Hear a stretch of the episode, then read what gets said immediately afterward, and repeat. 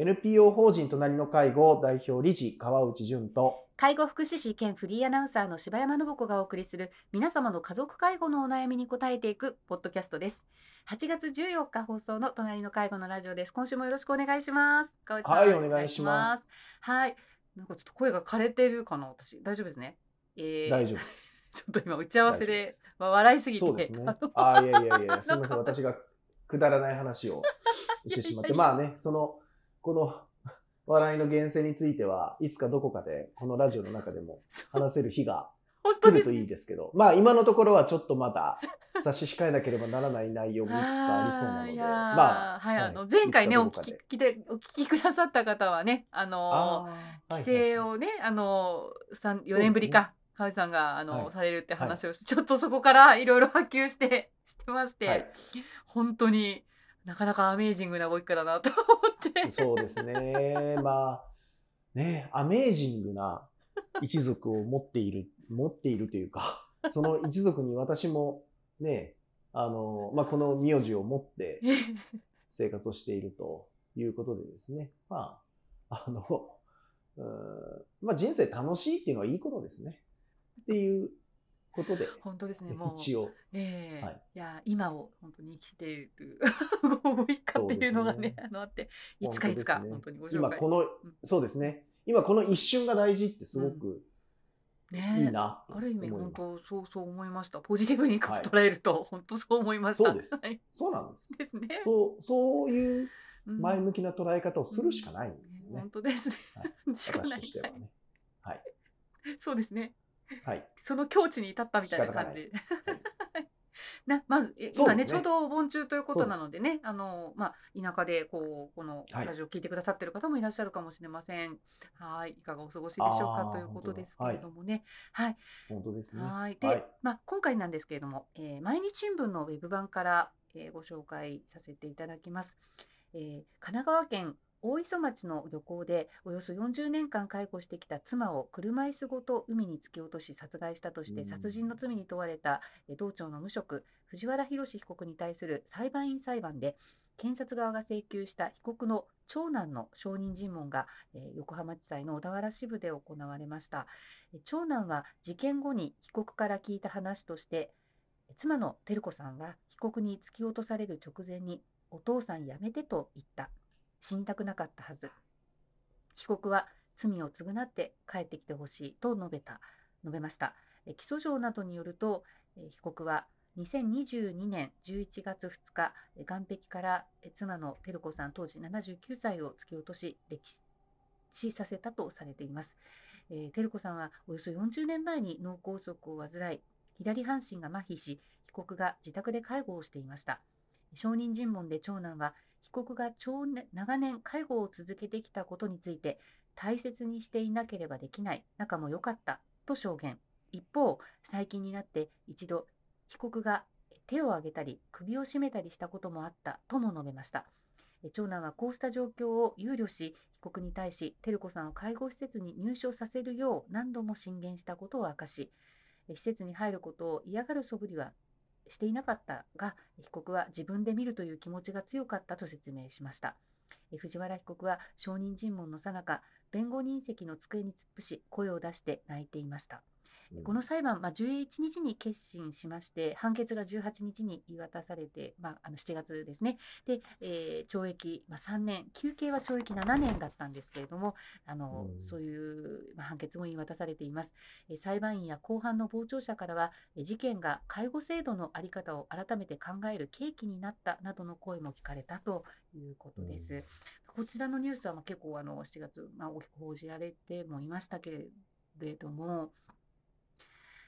ね、やっぱりこういった事件がね、やっぱりまた起きてというところで。本当ですね。えー、まあ、そうですね。まあ、これはもう私個人的な、あの、ことで申し訳ないんですけど、はい、この大磯という場所は、はい、まあ、まさに私が、その、一番最初に介護の仕事を始めて、えー、えー、まさにこの地域で、その、訪問入浴って言ってこう寝たきりの方をお風呂に入れて差し上げるっていうような仕事を大磯町でもさせてもらってまあね、大磯って、まあどうでしょう、皆さんね、行かれたことがある方もいらっしゃるでしょうけれども、まあ本当に、なんですかね、まあ有名なのは大磯ロングビーチっていうでっかいプールが、はい、ありますね。ありますけれども、まあそれ以外の地域でもやっぱり海とうん。漁港と、そして実は山があすぐ海からはい。せり出て、こう、急な山があったりとかして、その山の中腹にそのオーシャンビューだからって言って、家を建てているご高齢の方もいて、だからその、おね、山を一生懸命こう車で登りながら、そこで海を眺めながらお風呂に入っていただくようなこともあったりしたんですけど、ね。ちょうどね、だからこれ40年間介護してらっしゃったということは、ちょうど私がそうやってその地域でうん。介護の仕事してた時も、そういうこともありますね。ねえ、このね、おうん。お父様頑張ってお母様の介護しされてたんだろうなって思うと、本当に長年やってこられてるんだと思うんですけど、まあね。さて、ここから、まあ、このうん事件から私たちは何をう受け取るのがあーよろしいでしょうかと、う受け取るべきなんでしょうかっていうことかなと私は思っていて、いや、えーというのは、おそらく、まあ、これもあんまり言いたくはないですけど、こういう事件はこれからも出てくるでしょうし、そして増えるでしょう。とね、残念ですけど。おまあ、どうしてかというと、おこれからまだまだ介護が必要になるご高齢の方は、う一気に増える時代に日本社会というのは突入するわけですから、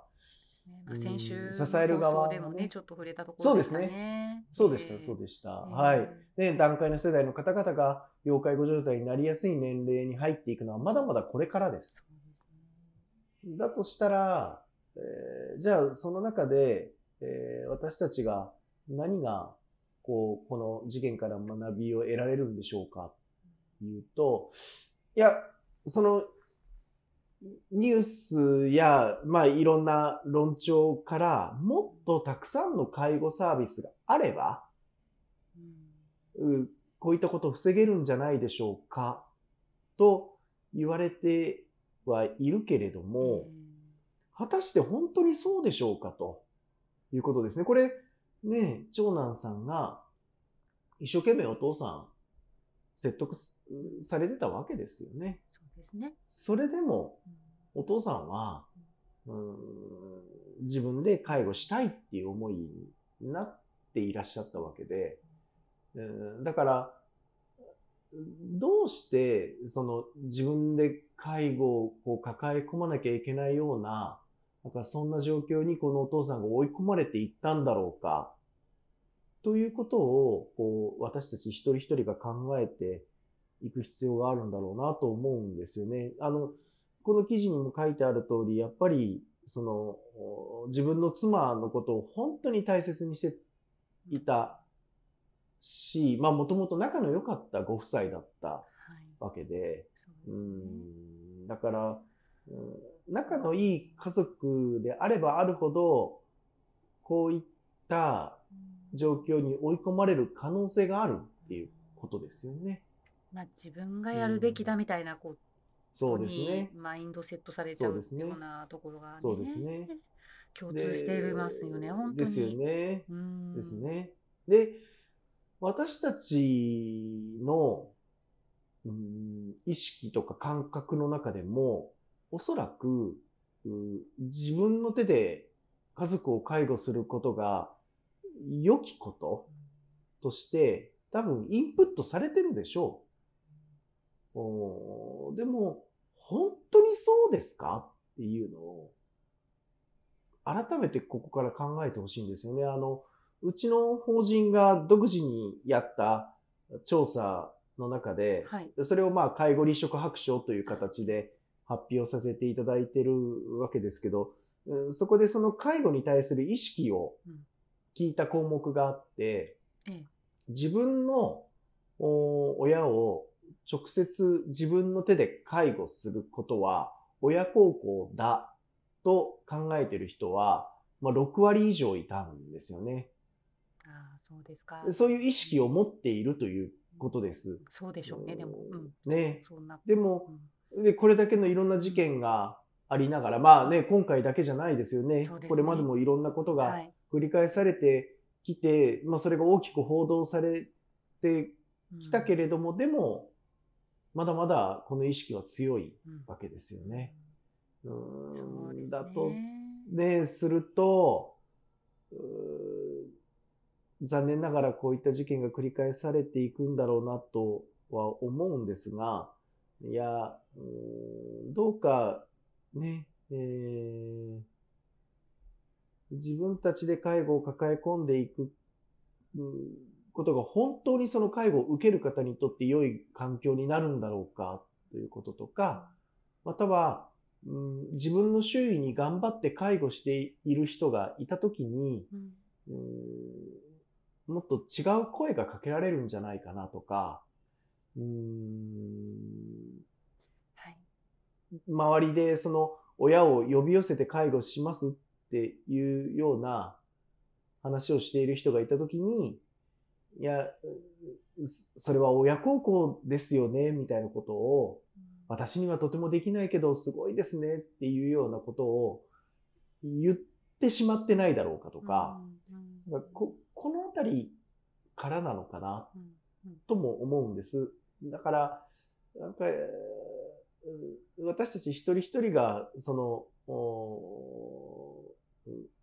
介護を頑張らなきゃいけない、やらなきゃいけないっていうことを、少しずつでも、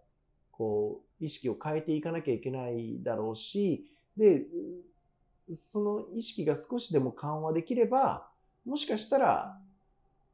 あの、こういった事件が一件ずつでも減らせる可能性があって、で、例えば自分の両親が一生懸命介護をしてかなりきつそうだなと思ったら、うん。こ、ここまで行く前に、まあそれをね、手を上げたり首を絞めたりみたいなことが出てくる前に、きっと、おもっとお違うやり方、違う、その、うん支え方があったかもしれないうん。ので、うん、だから、なんて言うんでしょうかね。この、まあ、これはもう私の推測ですけど、このお父さんにとっては、もう自分の妻を介護することが唯一の居場所であって、えその最もやりがいのある自分の人生の中でのミッションとして位置づけされてしまっていて、それが奪われることが本当に辛かったんだろうなと思うんですよね。でも、それにも気づけなかったんじゃないかなと。で、そこに絶望されてしまわれたのかなとか、なんかいろんなことをこう想像するわけですけど、でも、